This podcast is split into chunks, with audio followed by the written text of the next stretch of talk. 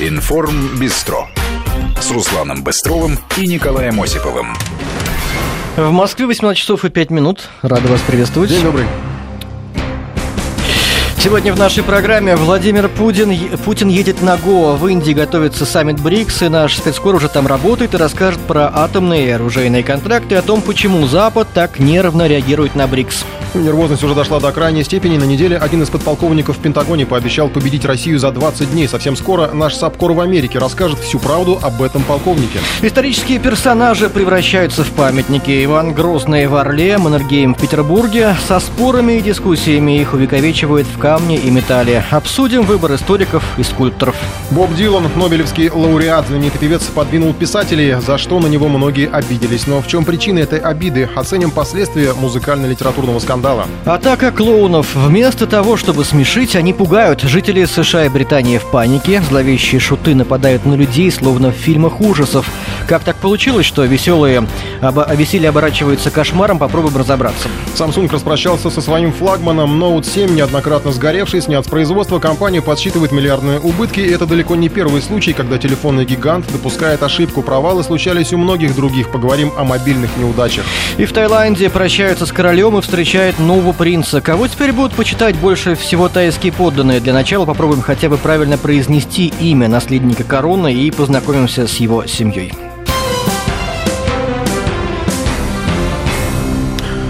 Ну и в Индии готовится саммит БРИКС. Владимир Путин отправляется туда через несколько часов. Анонсировано подписание документов в атомной кооперации. Состоится закладка энергоблока «Новый АЭС». Еще лидеры России и Индии обсудят вопрос о поставках комплексов С-400. То, что касается систем ПВО, вызывает небывалую истерику. На Западе многие британские СМИ в преддверии саммита уже попытались представить его как некий слабеющий политический формат. Поводом для таких утверждений стали внутриполитические и экономические проблемы Бразилии и ЮАР, входящих в состав БРИКС. Впрочем, попытка принизить значение саммита объясняется глобальной конкуренцией. Запад не без основания опасается, что эта площадка стала альтернативой другим саммитам, проводимым под патронажем США, и что самое неприятное влияние Вашингтона на БРИКС не распространяется. Ну, а саммит открывается завтра, а наш политический обозреватель Валерий Санфиров там уже работает, и мы ждем, что он выйдет к нам в эфир. А вот он и вышел. Да, связь есть. Э, Валерий, приветствуем. Добрый вечер. Валер, ну, э, мы сейчас как раз говорили о том, что э, повестка несколько раздражает, наверное, западные, по крайней мере, издания, которые освещают э, подготовку к саммиту БРИКС. Расскажи нам, что там такое может быть раздражительного для западных партнеров?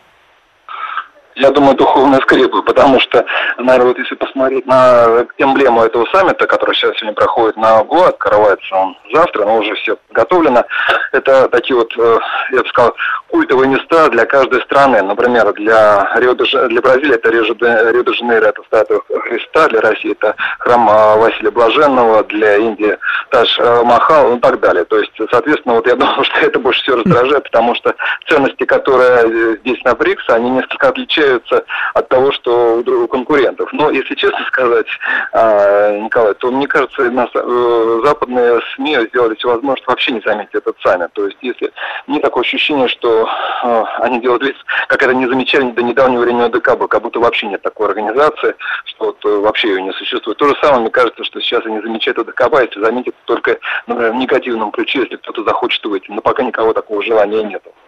Ну, в повестке, насколько, если мы продолжим эту тему, э, там и С-400, и атомные, причем атомная вот эта вот закладка, она, так понимаю, даже там ожидается какой-то трансляция, да, видео, то есть это такое, в принципе, большое ну, э, событие. Николай, смотри, а, а, тут немножко различия. Все дело в том, что, ну, помимо самого саммита, конечно же, у Владимира Путина будет встреча с лидерами этих стран, в том числе и Индии. Вот то, что ты говоришь по поводу С-400, АЭС, это все относится непосредственно к контактам с, инду, с индийской стороной она, они будут, да, двусторонние, они тоже здесь, конечно, будут. Действительно, это одно, Индия хозяин встречи, понятно, что это будет достаточно важное значение придается. И, э, да, действительно, все эти вопросы будут рассмотрены поставки С-400, потому что, э, понятное дело, что Индия даже обиделась, наверное, в какой-то момент, когда Китай получил такие ком комплексы, ну, в ближайшее время получит, а Индия, которая, ну, скажем так, конкурирует в регионе с Китаем, э, самый современный против, комплекс противоракетной обороны она еще пока не имеет. Поэтому, когда вот сейчас как раз этот вопрос будет снят. То же самое касается и атомной станции, да, это все будет в прямом эфире. Другое дело, что, конечно же, если честно сказать, вот у всех вот так вот, э, с учетом того, что Индия не подписала договор о ядерных э, вооружениях. И конечно, это все пугает по этой причине, что как бы технологии российские не были использованы в ненужном ключе. Но индийская страна каждый раз уверяет Москву о том, что ничего подобного произойти не может. Хотя, конечно же, не скрывая, что ядерный потенциал, который у нее есть, она, если что не потребуется, может использовать, например, в своих спорах с Пакистаном. Так что вопрос, конечно, тяжеловато в некоторой степени. А что касается э, атмосферы вообще, ну, в принципе, в подготовке, нас, мы, поскольку мы следим, вот, то есть, как правило, из редакции за подобными мероприятиями, часто мы э, видим, слышим такие протокольные э, э, формулировки, да, что вот будет неформальный обед, там неформальная встреча. А если говорить о таких неформальных встречах, в чем они обычно выражаются, в чем эта неформальность выражается обычно, когда лидеры стран проводят вот такие вот мероприятия, именно неформальные? Мне бы, конечно, хотелось сказать, что они поют караоке, э, просят вторую добавку какую-нибудь, но я, к сожалению, такого сказать не могу, потому что ничего подобного не происходит. А, неформально заключается в том, что помимо э, обычно как происходит, что, соответственно, каждый лидер выступает, после этого они всем говорят спасибо и расходятся. То есть все очень протокольно. А когда неформально, то, соответственно, после того, как выступил хозяин встречи, э, лидеры уже общаются неформально. То есть они могут к ним подойти, соответственно, гости этого, этого обеда или ужина. В данном случае случае это определяет принимающая сторона. Например, вот если он прям в данном случае, скорее всего, Индия пригласит какое-то количество бизнесменов, которые хотели бы иметь отношения с Россией. То есть они вот будут, соответственно, так просить у Владимира Путина, предлагать ему свои услуги, соответственно, надеясь на то, что российский президент на это согласится. Сразу скажу, не согласится, потому что никогда на таких встречах президент ничего не заключает, вообще ни о чем не договаривается. Но, вот, скажем, вот нормандский формат, который мы сейчас вспоминаем периодически, он как раз вот родился вот именно из, таких, из такого неформального обеда. То есть после когда э, праздновалась э, годовщина Норманск, э, в Нормандии, как раз освобождение от немцев, э, фашистов, то, соответственно, под, подошли несколько президентов, э, объедини, э, решили поговорить э, сначала между собой тема Украины, потом подошел Порошенко, тоже обсудили эту тему. И вот так вот нормандский формат, собственно, родился. И поэтому вот на таких вот, э, может, вот в ходе таких встреч, вот такие вот потом вырастают форматы достаточно независимо. Но так, чтобы какой-то желтизны, к сожалению, здесь нет нету, просто немножко неформально, вот, не протокольно лидеры общаются между собой. Спасибо большое. Валерий Санфиров э, из Индии передавал э, информацию. Он э, ждет начала саммита БРИКС, который там в ближайшее время состоится. А мы Владимир Путин уже вылетит туда. Ждем тоже. И если то что-то новое появится, а появится обязательно, Валерий Санфиров к нам будет выходить в прямой эфир и все подробно рассказывать.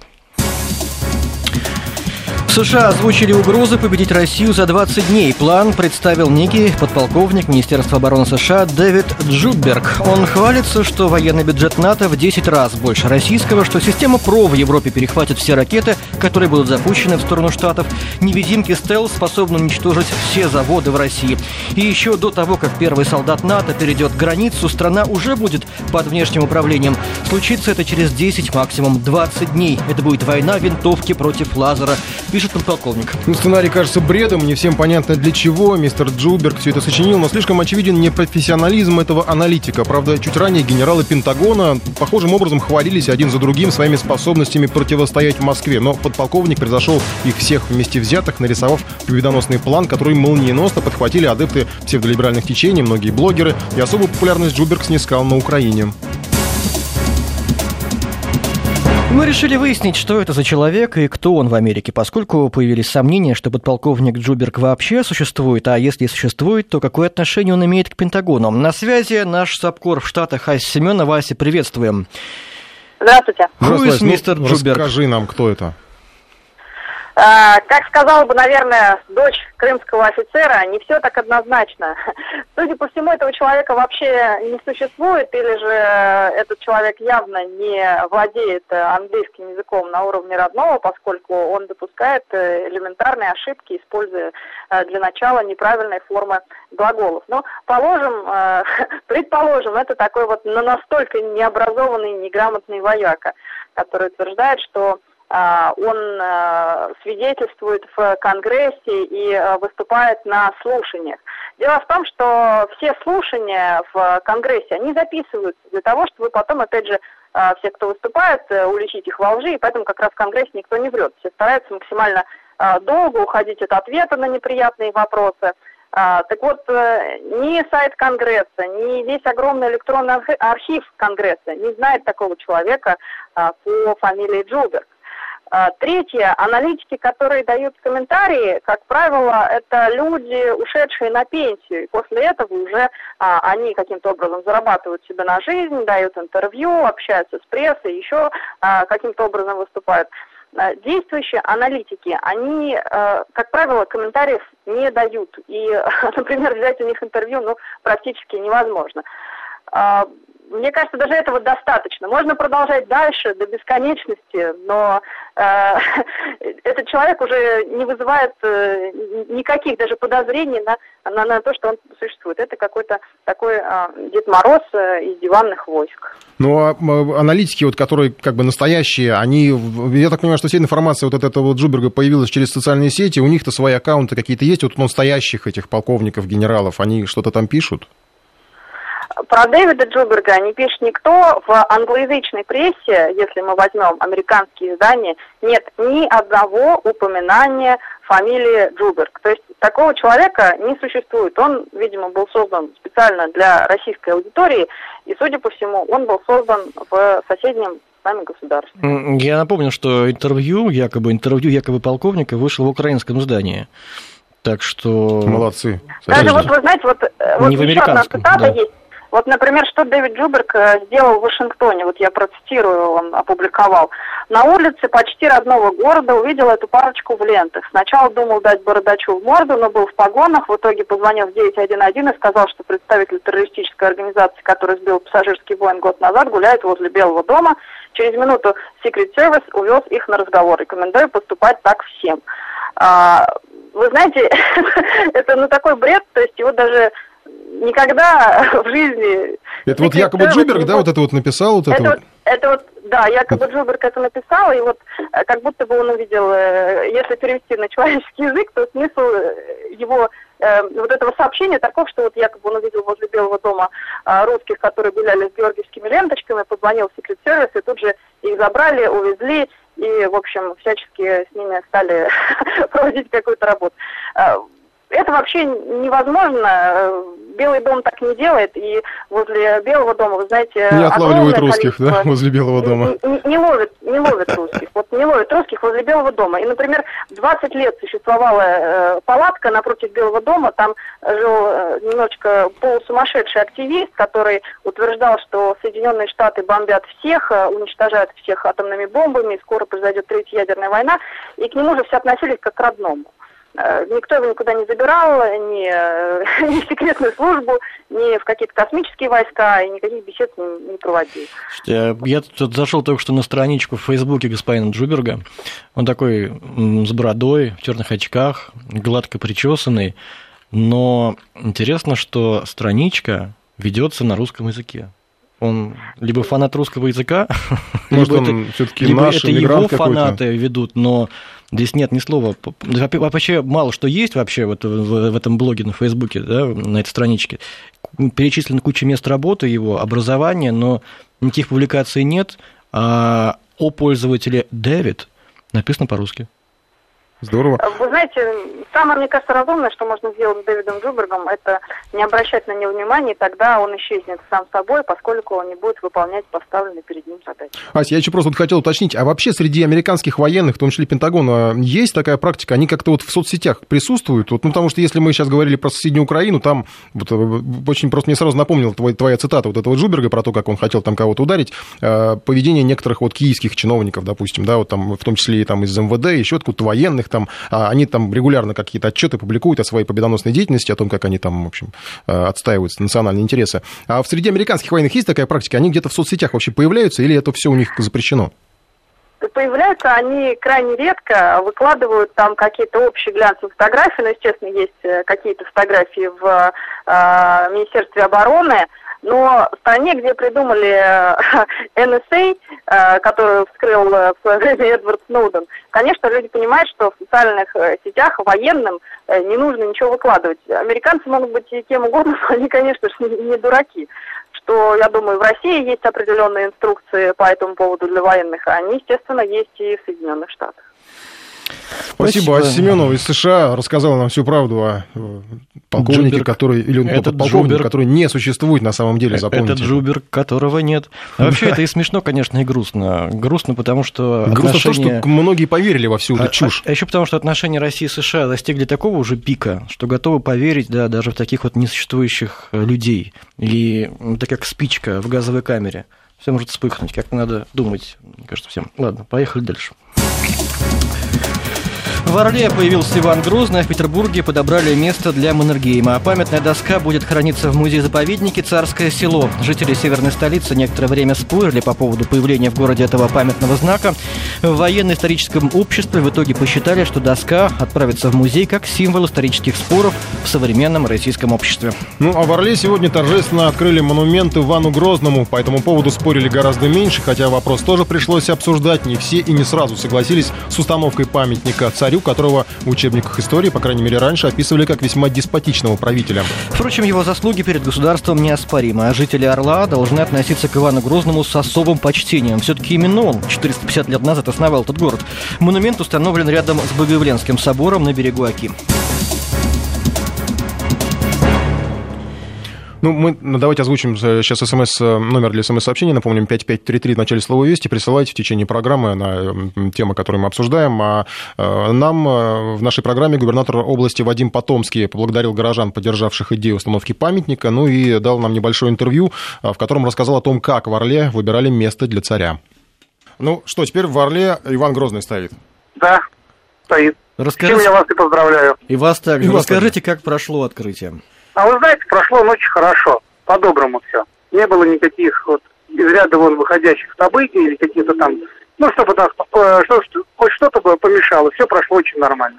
Ну, ведь спорили, да, по поводу установки, а спорили по поводу э, персоны все-таки или по поводу места больше? Вы знаете, объективно говоря, объективно говоря, значит, спор больше всего возникал по месту установки у театра свободного пространства.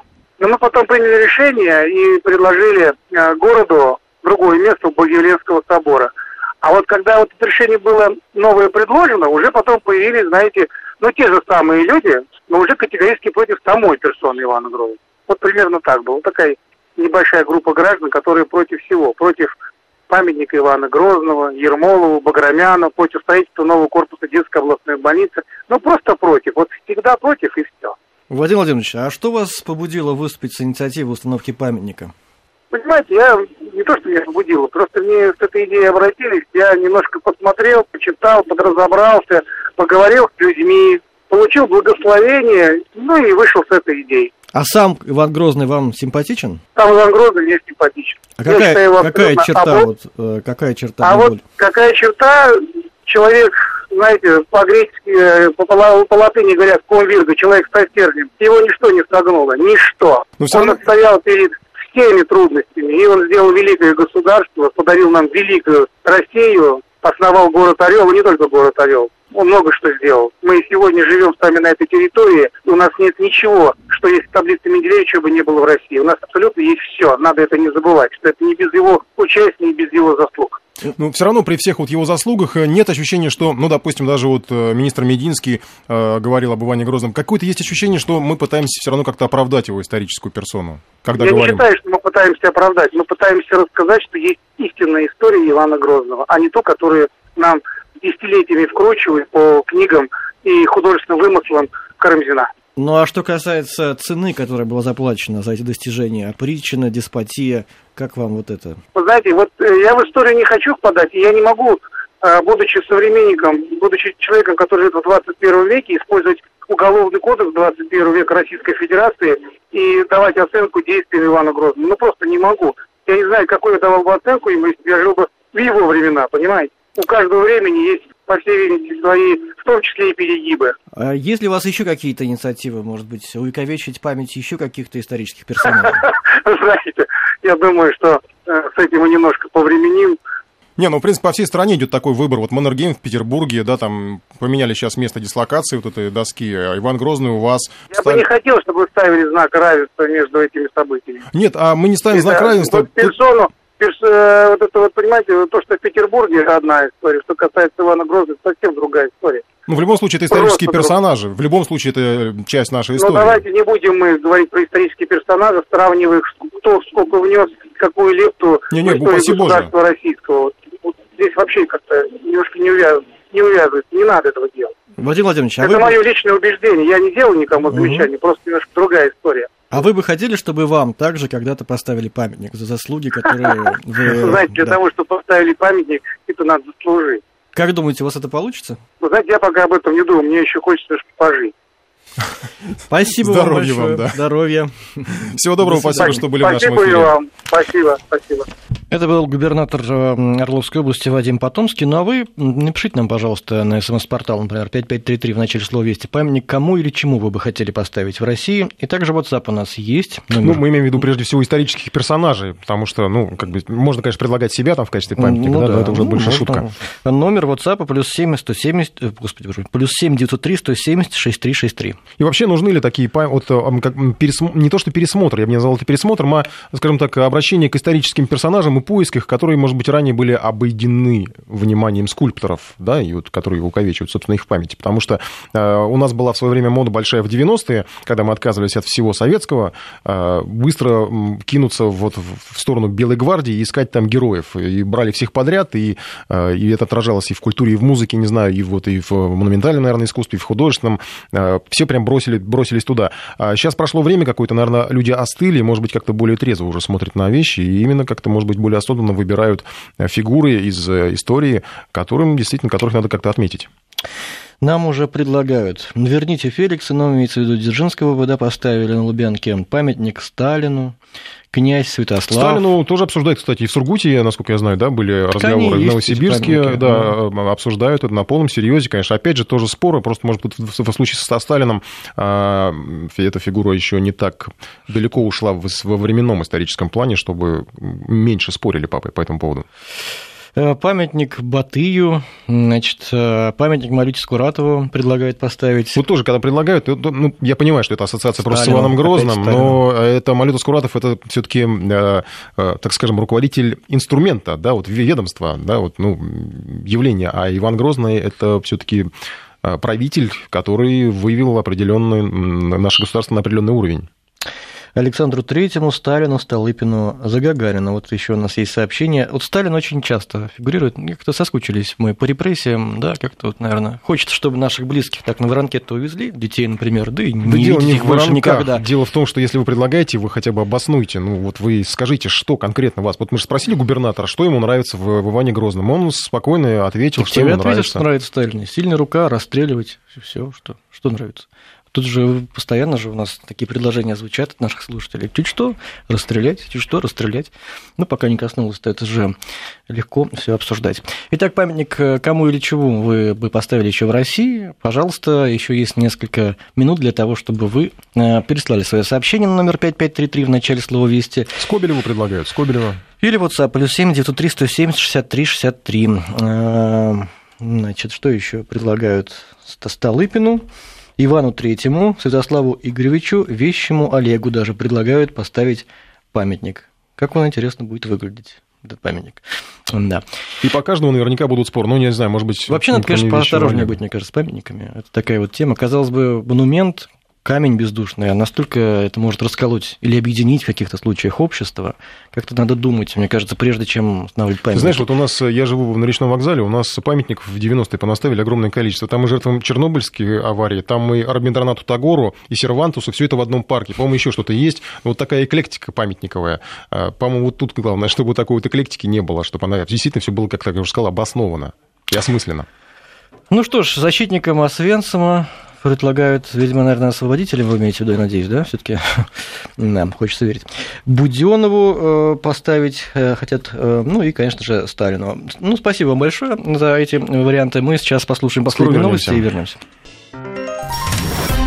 Информ Бистро с Русланом Быстровым и Николаем Осиповым. В Москве 18 часов и 33 минуты. Мы продолжаем. Переформатируемся.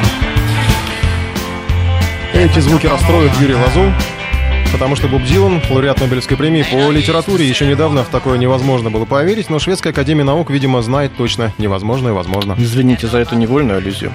Американскому музыканту присудили награду за создание новых поэтических выражений в рамках американской песенной традиции. Кстати, неизвестно, дошла ли эта новость до самого Дилана.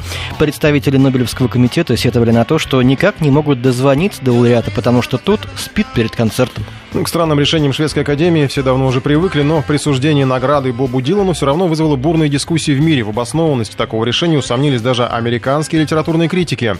Сейчас на прямой связи с нами писатель, общественный деятель Марина Юденич. Марина Андреевна, Марина Андреевна, здравствуйте. Добрый вечер. Ну, здравствуйте. Давайте уже все, по-моему, конечно, обсудили Дилана, но мы не можем обойти стороной все-таки эту тему, потому что, а, может быть, немножко с другой стороны на нее взглянуть. А, понятно, все уже сейчас, сказать так, выдохнули по поводу тем, кому понравилось это награждение, тем, тем и те, кому не понравилось. А, но, тем не менее, поэт, песенник получает премию по литературе. У нас что, в мире, на ваш взгляд, литературу так уже совсем сдала? Вы знаете, давайте сначала все-таки про премию, да, не про литературу. Я, для меня совершенно очевидно, и ну, для моих читателей, по крайней мере, я с ними как раз несколько дней об этом говорю, тоже очевидно, что Нобелевская премия по литературе давно уже не премия по литературе. И э, Дилан это, в общем, на мой взгляд, это даже ступенечка вверх, потому что до этого шли как бы все время вниз. Ну вот, э, я не знаю, помнят ли ваши слушатели, я, например, помню Грету Мюллер, Герту Мюллер, да, э, не знаю, можно ли считать это литературой, это 2009 год номинация, э, Нобелевская премия. А, про Алексеевича, не знаю, говорили вы или нет, это прошлогоднего Да-да, было. Да, ну, при всем уважении к, к ее творчество, это творчество, безусловно, творчество скорее документальное, журналистское, нежели литературное. Поэтому, когда мы говорим о Нобелевской премии по литературе, надо понимать, что эта премия в меньшей степени, все в меньшей и в меньшей степени литературная. А Хотя все в большей и в большей какая? В большей и больше политическая, конъюнктурная, ну, какая угодно. А Но что же осталось литера... для писателей? Вы знаете, мне кажется, что когда творили наши великие писатели, начиная от Александра Сергеевича Пушкина и заканчивая это, и продолжая до бесконечности, никаких литературных премий не было. Но на качество литературы это никоим образом не сказалось. Поэтому я думаю, что писателям остается делать то, что они, в общем-то, и должны делать. Писать. Не ради премии. Э, для своих авторов. И не ждать премии. А ну, вообще, вот Марина Андреевна, вот э, это важно получить премию? Вот вы бы хотели, что бы это вам дало, если бы вы получили эту премию? Не знаю. Мне э, лично сейчас это, сейчас взвешиваю, смотрю в себя. Нет, не важно. Мне гораздо важнее э, получить отклик от читателей, понять, что они прочли, что кого-то это затронуло. А, а премия, мы же понимаем, что премии дают не, э, не люди, для которых ты пишешь, не твоя целевая аудитория. А премии дают узкая такая специфическая, профессиональная, околопрофессиональная, полупрофессиональная тусовочка, простите меня за сленг. Но это так. Поэтому вот и, интересно ли лично мне э, мнение и признание какой-то, пусть даже европейской, пусть, пусть даже достаточно престижной тусовочки? Нет, неинтересно. Ну, Боб Дилан, кстати, по-моему, тоже не очень интересно, ведь он, по-моему, неизвестно, дошел Я или... Проснулся он или нет? Да, мне, мне кажется, ему как раз тоже совершенно неинтересно. Вообще э, говорить Боб, о том, что вставай. песенник, мне кажется, не совсем правильно все-таки.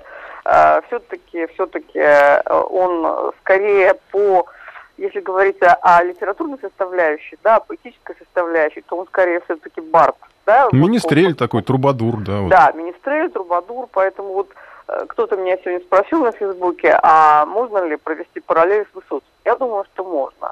Ну, у Высоцкого не было рока, конечно же, да, так сказать. Э, ну, если Но мы говорим не о музыке содержать... в данном случае, да, о поэзии. Да, мы говорим о, те, о, о, о литературе, да, о содержательной части, то можно сравнить с Высоцким.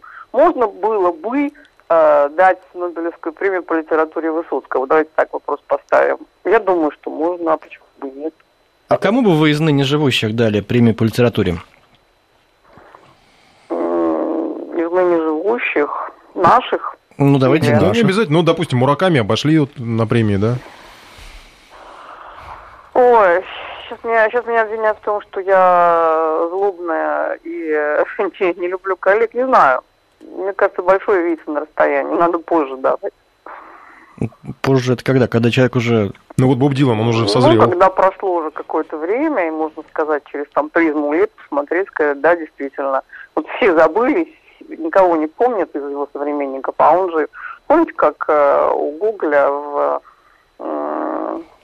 кто-то говорит в ревизоре, по-моему, о великом писателе Загоскине. Вот кто сейчас помнит, кто такой Загоскин? Ну, то есть вы хотите сказать, что нету таких ярких писателей сейчас в Ну, России? Мне кажется, мне кажется. А нет. почему? Как вы думаете? Вот от чего зависит количество ярких писателей? Какая-то должна быть жизнь особо слишком сложная или слишком хорошая? Какие-то события должны происходить в общественно-политической жизни? Знаете, Что это? мне кажется, для, для хорошей литературы, для хорошего писательства нужна какая-то такая, знаете, внутренняя тишина и нравственная чистота. У нас настолько время эм, забито информационными потоками нашей жизни, мы настолько постоянно в, э, находимся в каком-то котле э, таких, знаете, сиюминутных э, дискуссий, что мы все, в том числе люди пишущие, себя размениваем вот, вот на это сиюминутное. А для того, чтобы написать что-то вот такое на века, на времена, чтобы это действительно была литература, мне кажется, нужна такая вот все-таки, знаете, тишина и покой. Ну, нет у нас покоя в наше время, ну, суетное оно. Суетное, такое обостренное, недоброе, понимаете, какое, какое, дело. Поэтому вот, наверное, литературы такой нет. Спасибо большое. Марина Евгеньевич была с нами на связи, писатель, общественный деятель. А я, наверное, порадуюсь все-таки за то, что эту премию дали Бобу Дилану, потому что теперь премию по литературе Нобелевскую дают музыкантам. Значит, ну кто-то из музыкантов может хотя бы задуматься, что тексты надо писать, ну какие-то более умные, ну хотя бы вот как-то с надеждой, что, может быть, и вам когда-нибудь дадут премию. Пишите хорошую музыку, хорошие тексты. А что будет потом? Представляешь, если сейчас дадут музыкант, может, через несколько лет будут давать также вот за написание программы «Информ Бистро». Хорошая, хорошая подводка, например. По литературе, и, да? И, пожалуйста, Нобелевская премия по литературе. Почему бы нет? Не забудем, что там, кстати говоря, неплохая сумма. Да. Пошли дальше. Атака клоунов. Многие жители США и стран Европы боятся выходить на улицу. Неизвестные в костюмах шутов пристают к прохожим и пугают их. Иногда дело заканчивается нападением. Так в Швеции неизвестный в маске клоун ранил ножом 19-летнего молодого человека. Сначала сообщения о хулиганах, которые переодеваются в клоунах и пугают людей в общественных местах, появились в США. После этого подобные флешмобы распространились на Великобританию, Австралию, Бразилию. В некоторых случаях у злоумышленников было при себе холодное оружие. Ростуризм даже выступил со специальным предупреждением. Россиян, которые собираются в Англию, призвали быть осторожнее. Для, до России эта волна пока не до- докатилась, к счастью. Впрочем, в магазине карнавальных костюмов нам сказали, что почти все они, эти костюмы клоунов, раскуплены, так что кто знает. Интернет-магазин, здравствуйте. Здравствуйте, это магазин костюмов, да? Да, Скажите, пожалуйста, интересуют костюмы клоунов, а, вот которые из фильмов ужасов? костюм клоунов. Так, детский костюм клоуна-киллера. Это, а он только детский бывает, да? Написано, что это детский костюм клоуна-киллера. Я могу вам сейчас сказать, какие размеры здесь есть. Оставайтесь на линии, пожалуйста. Да. Максимальный размер этого костюма до 146 сантиметров, подростковый. Ага. Даже И может. второй вот есть, я так понимаю, он такой совсем кровавый. Так, надувной костюм кровожадного клоуна. Сейчас я уточню по поводу размеров. 46-50 есть в наличии. Это вот прям для взрослых, да? 46-50, я вас сейчас проинформирую. По ростовке, к сожалению, сказать ничего не могу. Ну вот только по обхватам, да, Ага. э, талии, груди, бедер. То есть да, это для взрослого человека, потому что обхват груди максимальный это 100 сантиметров. Это где-то рост, а, предположительно, 180, наверное. И он там с маской, я так понимаю, да, вот с зубами совсем вот этим вот. В комплектацию входит комбинезон, маска и вентилятор. А вентилятор зачем? Надувной костюм кровожадного клоуна – идеальный наряд для вечеринки в честь Хэллоуина. В комплект входит надувной комбинезон с белым топом и полосатыми штанами. Входит жуткая маска в комплект а, с красными волосами вентилятор. Вот это я вам зачитала сейчас описание я товара. понял, да, да, да. А так вообще их у вас покупают? Я вам сейчас могу сказать, что у нас в наличии осталось менее двух штук, то есть все А. разобрали. Так что оглянитесь. Зачем ему вентилятор? Я так и не Оглянитесь, понял, какой-то вентилятор, я так и не понял. Оглянитесь, это они могут быть где-то рядом. Клоун Карлсон, что ли? Слушайте, какой ужас, какие-то клоуны-убийцы. 4-5 тысяч стоит. Кровожадные так, э, клоуны. Сориентирую. А сейчас же появились сообщения, что э, блогеры обрушились с критикой на мать Кейт Миддлтон, которая, оказывается, держит магазин по торговле вот такими же штуковинами, этими костюмами клоунов. Там стоит примерно на наши деньги 3,5 тысяч рублей. У нас на прямой связи советский, российский артист цирка, клоун, заслуженный артист РСФСР, народный артист, РС, э, народный артист РСФСР, директор и художественный руководитель Екатеринбургского цирка, председатель Совета директоров цирковых предприятий компании «Росгосцирк», член Общественного совета при Министерстве культуры России. Вы поняли, какой у нас статусный гость? У нас на прямой связи Анатолий э, Марчевский. Анатолий Павлович, здравствуйте. Здравствуйте. Анатолий Павлович, что такое творится? Кровожадные клоуны, клоуны-убийцы. Куда разве, делись добрые разве не клоуны? должны быть клоуны просто добрыми, смешными? Нет, я считаю, что это очень серьезный вопрос, и я думаю, нужно э, наложить вето на то, чтобы не разрушать психику ребенка. Клоун – это самый любимый персонаж. Это клоун, которому доверяет ребенок, э, э, доверяет как самому надежному, самому верному другу. И нельзя разрушать эти символы, на которых мы живем. Я считаю, что нельзя, как нельзя трогать религию, так нельзя трогать э, те персонажи, те образы, которые формируют э, и нравственность, и духовность. А самое главное, они закладывают в душу ребенка добро, ощущение доброты и уверенность, что есть такой добрый дядя, который всегда ему поможет. Нельзя, не дай бог, ребенок увидит э, кровожадного клоуна, он просто не будет знать, а что по жизни, на ко- кому обратиться, кому верить.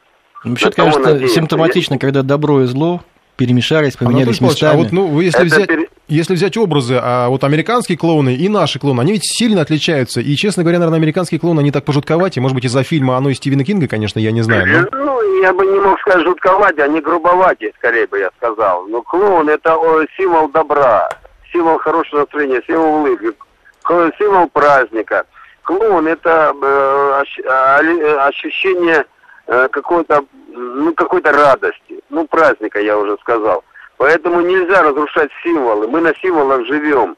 Поэтому смешивать, это я считаю, что, ну, я бы отнес это к политической какой-то составляющей. Это серьезный вред психике ребенка нанесет. У него не будет идеалов по жизни. Понимаете, э, на кого равняться, что нужно быть добрым, что нужно быть отзывчивым, что нужно быть другом, что нужно быть преданным. И уметь быть Понимаете, смешным. это вот смешным, ну, смех, ведь это же хорошая, э, хорошая эмоция для человека, поймите. Смех, он э, практически это тот же самый лекарь. Анатолий Это, а э, вы, вы хотели прямо с детства стать клоуном, или как так получилось, что вы им стали? Нет, с детства никто не, не знает, кем станет. Понимаете, так получилось, что нужно было работать, нужно было заменить клоуна, а я был акробатом, были гастроли, я попробовал. И когда я впервые услышал реакцию зрительного зала, э, смеющиеся, то большего счастья не нужно для жизни. Понимаете, ведь человек живет для того, чтобы его труд приносил радость другому. Если он нормальный человек, не потребитель, а созидатель, и который бы что-то отдает. Поэтому я считаю, что символ клоуна это легендарная э, фигура, это образ.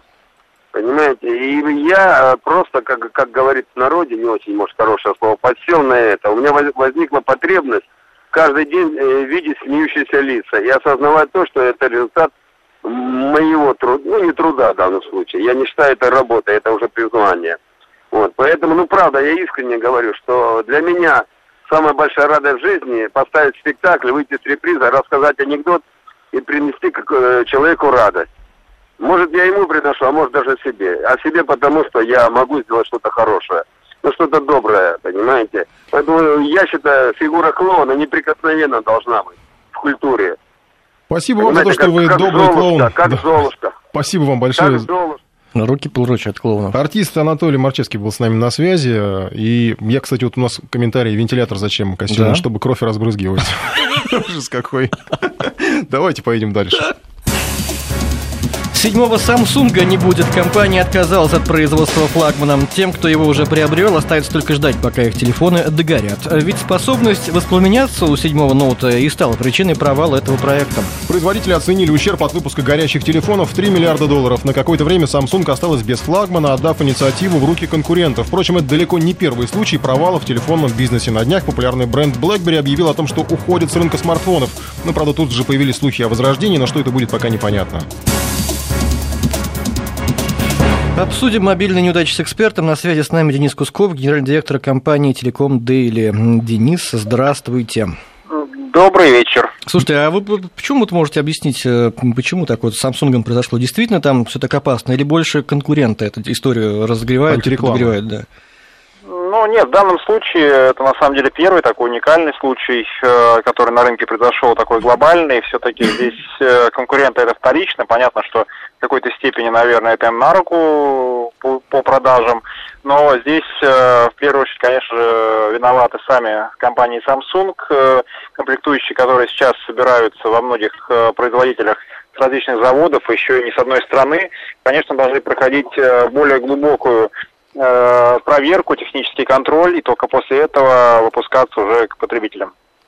А давайте, может быть, вспомним еще, какие были крупные неудачи у Ну, понятно, что для Samsung это пока не слишком смертельно, но все-таки были даже такие истории, когда и компания, вот в частности Nokia, она достаточно упускала сильно рынок там. И помню, что вот Motorola с этим разером, помните, такой телефон у нее был? Они вот да, его конечно, выпустили, конечно. и он такой, прям вот реклама-реклама была, но они, по-моему, с ним явно немножко ну, опоздали, потому что уже эти раскладушки были никому не нужны, по-моему, к тому моменту. Ну, э, поскольку у нас агентство уже 13 лет существует на рынке, за это время уж практически все, чего только не было. Наверное, можно вспомнить первое Э, в свое время, в 2007 году, компания МТС запускала такую услугу, как iMod. Для этого покупались телефоны NEX японские. Компания вложила там более 150 миллионов долларов.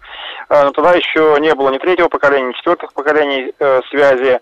И, естественно, интернет был достаточно э, тормознутый. И проект не пошел, практически был убыточен. А если брать э, опера... э, не операторов, а производителей оборудования, то здесь, конечно же, надо отметить, что в свое время, почивая на лаврах, компания Nokia, к сожалению, пропустила развития, и, в общем-то, благодаря отсутствию каких-то действий со стороны Nokia, как раз тогда вот первый iPhone, который выходил, он был на голову сильнее, э, рынка вообще никто не мог к нему приблизиться в первое время. Э, ну, как говорили сейчас, BlackBerry уже неоднократно и продавался, и закрывался, вряд ли все-таки, я думаю, что его не реанимируют, все-таки уже прошло то время, когда действительно можно было говорить о тех плюсах, которые есть у этого аппарату этой компании. Поэтому, конечно же, сейчас э, рынок меняется, и надо подстраиваться под изменившуюся ситуацию. Ну, компании, они вот переживали, тем не менее, и Nokia, да, и Motorola, они смогли пережить вот эти проблемы, пусть они где-то что-то потеряли. Насколько трудно будет тому же Samsung вот сейчас вот выкручиваться из этой ситуации? Ну, как я говорил, э, компания Samsung, э, так сказать, много достоинств. Одно из них – это широчайший модельный ряд от ультрабюджетных до флагманов, таких как вот Note 7, либо Galaxy S7, S7 или S7H, на которые и хотят менять аппарат э, Note в замену. Здесь все-таки мне кажется, что несмотря на, во-первых, снижение акций, которое произошло, и компания потеряла очень не только 3 миллиарда, да, это на обмене, а еще на акциях компания потеряла гораздо значительную э, сумму, там порядка, по-моему, если не ошибаюсь, там 20 миллиардов за два дня э, падение составило. Но благодаря тому, что все-таки модель ряда достаточно большой, мне кажется, э, компания сможет вы, э, из этой ситуации выйти. Э, в любом случае, это раз – а, оно, здесь очень многое будет зависеть от удобства, как компания организует замену э, уже проданных в разных странах аппарата Note 7. Останутся ли эти люди Samsung, либо уйдут другим э, компаниям в зависимости от э, качества обслуживания. Вы сказали сейчас про широкий модельный ряд, и я подумал, что все-таки э, в Apple рисковые парни работают, потому что у Samsung есть чем заменить э, горящий телефон, а если у Apple что-то случится, не дай бог, с их единственным айфоном, ну, седьмым, то тогда им нечем будет заменять-то. Ну, э, компания Apple вообще отличается э, от рынка всецело, да, то есть в свое время умная голова создала такой, скажем так, вариант изделия, которое позволило просто в корне отличаться от того, что было на тот момент, и основное достоинство сейчас компании iPhone, это в том, что у нее есть многомиллионная армия поклонников, которые на самом деле, в моем э, понимании, купят даже булыжники. Сектантов, если, как бы, выйдет. Вот. А, они купят все, потому что как бы вот, вот они Но это бы, маркетинг. поклонники. Денис, Да, а вот а- мы уже начали говорить, да, а от, ус- от не- от неудач пришли к достижениям. А помните Nokia 3310, да? Вот, Да, конечно. вот в чем, в чем там была фишка, почему до сих пор его все помнят? Ну, обычная, простая звонилка, там ничего такого не было. Да, во-первых, простая звонилка, во-вторых, э, на тот момент уже больше пользовались спросом, наверное, аппараты э, меньшего размера. Вот той, той же Nokia было 8210, такой маленький-маленький аппаратик с различными сменными экранами. Но э, 3310 это прежде всего удобство использования, это э, низкая цена, тогда компания сама поставила низкие цены на, этот, на эту модель. Около Плюс- трех тысяч, по-моему, стоил что-то такое. да, на тот момент потом еще было э, как раз э, совместные акции с операторами, которые давали там возможность э, бесплатно, либо с какими-то дисконтами пользоваться сот- сотовой связью, на тот момент голосовой, конечно же.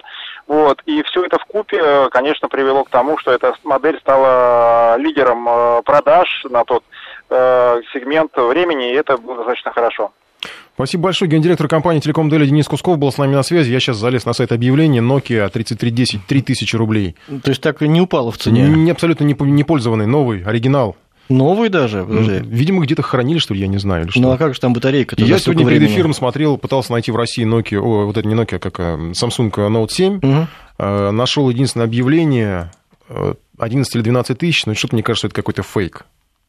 Ну, не может быть. Они же, во-первых, не завозили. Говорят, что серые есть какие-то, вроде их Ну, даже можно будет, будет есть. поменять, но э, таких вот прям, чтобы им торговали, продавали где-то на рынках, этого вообще не видно. Но в любом случае слышно. лучше, лучше не покупать все-таки, да? Да. Давайте завершать. Таиланде прощаются с королем и встречает нового принца. Он отложил свою коронацию, чтобы соблюсти траур. Принц – единственный наследник мужского пола, поэтому вопросов, кто займет престол в Таиланде, не возникло. И фактически страной правит там не монархия, а парламент, но население относится с крайним уважением к своему королю и всей его семье, поэтому оскорбление в адрес монаршей семьи может принести немало серьезных проблем. И сейчас туристам даже в Таиланде рекомендовали вести себя особенно сдержанно, поскольку там и траур. Ну а теперь самое время озвучить имя наследника престола. Это принц да, Маха Вачералонгкорн. Правильно я Вот так, прочитал? примерно, да. По специальности военный летчик, учился в Австралии и Британии и даже воевал на севере Таиланда в 70-х годах. Еще надо добавить, что Facebook, по крайней мере, так поступают сообщения, отключили рекламу в Таиланде, вот именно в, в дань уважения к покойному королю. ну и что касается наследника. Вообще, персона очень интересная. Мы сейчас будем, конечно, под конец программы ломать себе язык, произнося имена членов э, королевской семьи, но это, в конце концов, тоже интересно. Наследнику, во-первых, 64 года, правда, выглядит он гораздо моложе. И ведет себя, ну, так периодически достаточно необычно. Если на официальных фото семья в такой всех золотых одеждах, в нарядах, на фоне дворцовых интерьеров, то э, принц обычно он был одет в военную форму с золотыми погонами, то вот в Германии, в Мюнхене он себя проявил очень необычно. Просто блогеры, ну и вообще все, кто это видел, они были в шоке, потому что э, когда вот господин Вачералонгкорн прилетел туда, он показывал своей супруге виллу, которую он купил где-то в Германии, э, аж за 10 миллионов. То ли купил, то ли подарок, я уж там не помню подробности, но когда он пришел, появился в аэропорту, сошел с самолета, все были шокированы, потому что из одежды на нем была такая коротенькая маечка с открытым пупком, джинсы такие молодежные, они буквально сваривались с него, э, приспущенные, в шлепках он был, и еще на руках у него был белый пудель. К нему, кстати, мы еще вернемся, если успеем в программе, потому что пудель, про пуделя тоже интересно. Запомните этот момент. Ну и супруга за ним шла тоже в коротком топике и джинсах. Ну, это Таиланд, ну что вы хотите. Ну да. Таиланд, он весь такой.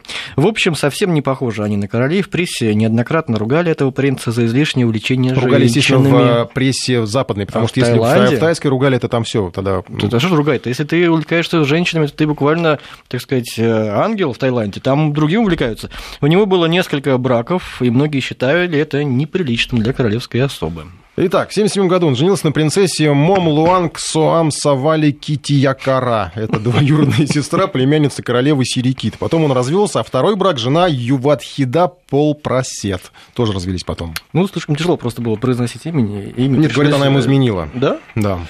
Ну, Бывает. В 2001 году вступил официальный брак с девушкой незнатного происхождения с, Расми Акхарабхон Прича. Ну, вот такое имя. А пудель у них белого зовут очень просто Фуфу. А, Он был в шутку назначен маршалом авиации, как говорят даже. На официальных приемах появлялся в парадном Что, Пудель мундире. единственное нормальное Они отмечали в этом году его день рождения. У нас есть любительское видео, снятое папарацци, я так понимаю, где господин Вачираланкорн а, находится в компании своей обнаженной по пояс принцессы Срирасми на праздновании дня рождения пуделя принца. Вокруг оранжевые шары, тихо играет музыка, вечер, джунгли, а, и пара поет пуделю песню. Happy birthday to you. Happy birthday, happy birthday. Happy birthday to you. À, chết bảo là phụ. À, tầm mưa, tầm mưa, tầm mưa, tầm Ну, с принцессой Сри Расмион, он, говорят, он тоже развелся, а она отказалась потом добровольно от всех титулов. Э, Что там у нее сейчас с женами, я не знаю. Наверное, кто-то есть, но не может Хорошо, так прям наверное, принц. имя, по крайней мере, у этой жены новой наверняка такое же оригинальное. Хорошо быть пуделем тайского принца. Фу-фу. Фу-фу, да. Ну, а это мы сейчас, конечно, Фу-фу все шутим, но Фу-фу. тем, кто Сидеть. отправляется в Таиланд, не надо шутить, потому что ведите себя там по сдержаннее, по крайней мере, российским туристам официально это рекомендовал Ростуризм, да. а, потому что все это может очень неприятно закончиться. Там есть законы, которые очень сурово охраняют э, репутацию королевской Ну, семьи. представляешь, люди по- поехали в Таиланд оторваться, и вот попали в такую вот историю Ну, траурную. попали в какую историю? Ну, нельзя веселиться ему, вот говорит. Нет, э, веселиться, я думаю, что отдельно там и можно, просто нельзя веселиться на королевскую тему. Да? Ну, может быть. Потом там у них траур для госслужащих исключительно, то есть они год на- на- должны Нет, носить черную совет одежду. вообще одеваться менее ярко российских туристов. Они там не одеваются, поэтому как бы, рекомендация достаточно бессмысленная. Ну, Менее ярко это как? Вот как принц, когда прилетел в Германию, у него татуировка, татуировки во всю спину, он вообще на якудзу похож, по-моему. Да, ну а что касается российского посольства, то оно пока не озвучивало э, рекомендации свои. А Другие ведомства распространили заявление, что туристы могут столкнуться с некими ограничениями во время траурных мероприятий, нужно с ним, э, к ним с пониманием относиться. Так что, если вы слышите нас в Таиланде, будьте, пожалуйста, Ну, хотя бы паинькой. прилично себя ведите. Да, спасибо вам большое за это. И также за то, что провели этот пятничный вечер с нами. Хороших вам вам доброго. выходных и до следующей, надеюсь, пятницы.